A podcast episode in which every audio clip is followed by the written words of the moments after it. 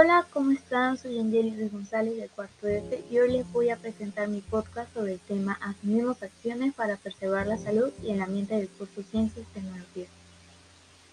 En este podcast vamos a hablar sobre qué acciones generan la contaminación del aire, cuáles son los efectos de la contaminación del aire en la salud en el ambiente y también vamos a hablar qué acciones realizamos y proponemos para prevenir la contaminación del aire y sus efectos. Primero que nada, ¿qué es la contaminación del aire? Bueno, la contaminación del aire consiste en la presencia de materias o formas de energía en el aire que pueden suponer un riesgo, daño o molestia de diferente gravedad para los seres vivos. Entre las consecuencias directas de la contaminación atmosférica se podría destacar el desarrollo de enfermedades y afecciones en los seres humanos y la biodiversidad. También la pérdida de visibilidad en zonas de grandes concentraciones o la aparición de olores desagradables. Ahora, ¿qué acciones generan la contaminación del aire? Bueno, las principales causas de la contaminación del aire están relacionadas con la quema de combustibles fósiles, es decir, el carbón, petróleo y el gas. La combustión de estas materias primas se produce en los procesos o en el funcionamiento de los sectores industriales y del transporte por carretera, principalmente. El transporte es el mayor causante de la contaminación atmosférica frente a la industria, ya sea la de fabricación o la de producción eléctrica.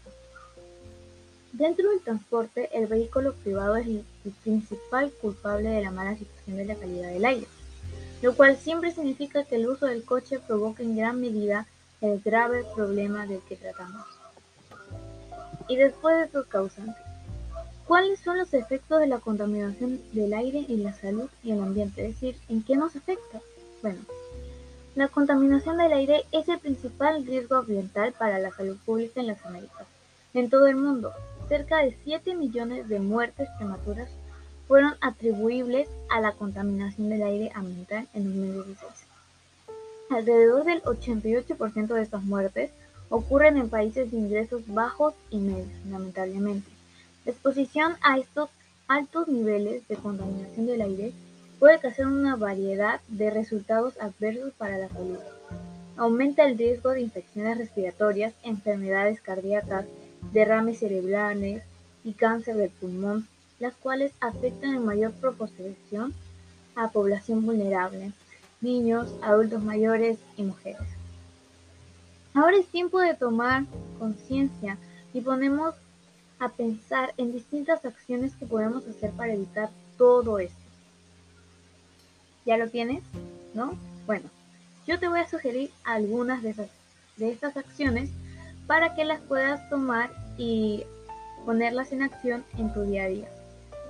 Primero tenemos ahorra energía en la casa. ¿Cómo es eso?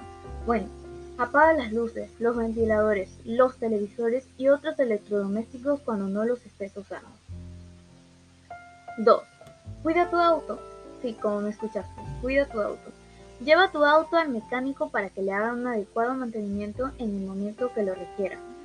No solo lo mantendrás en buenas condiciones, sino que evitarás la contaminación del aire.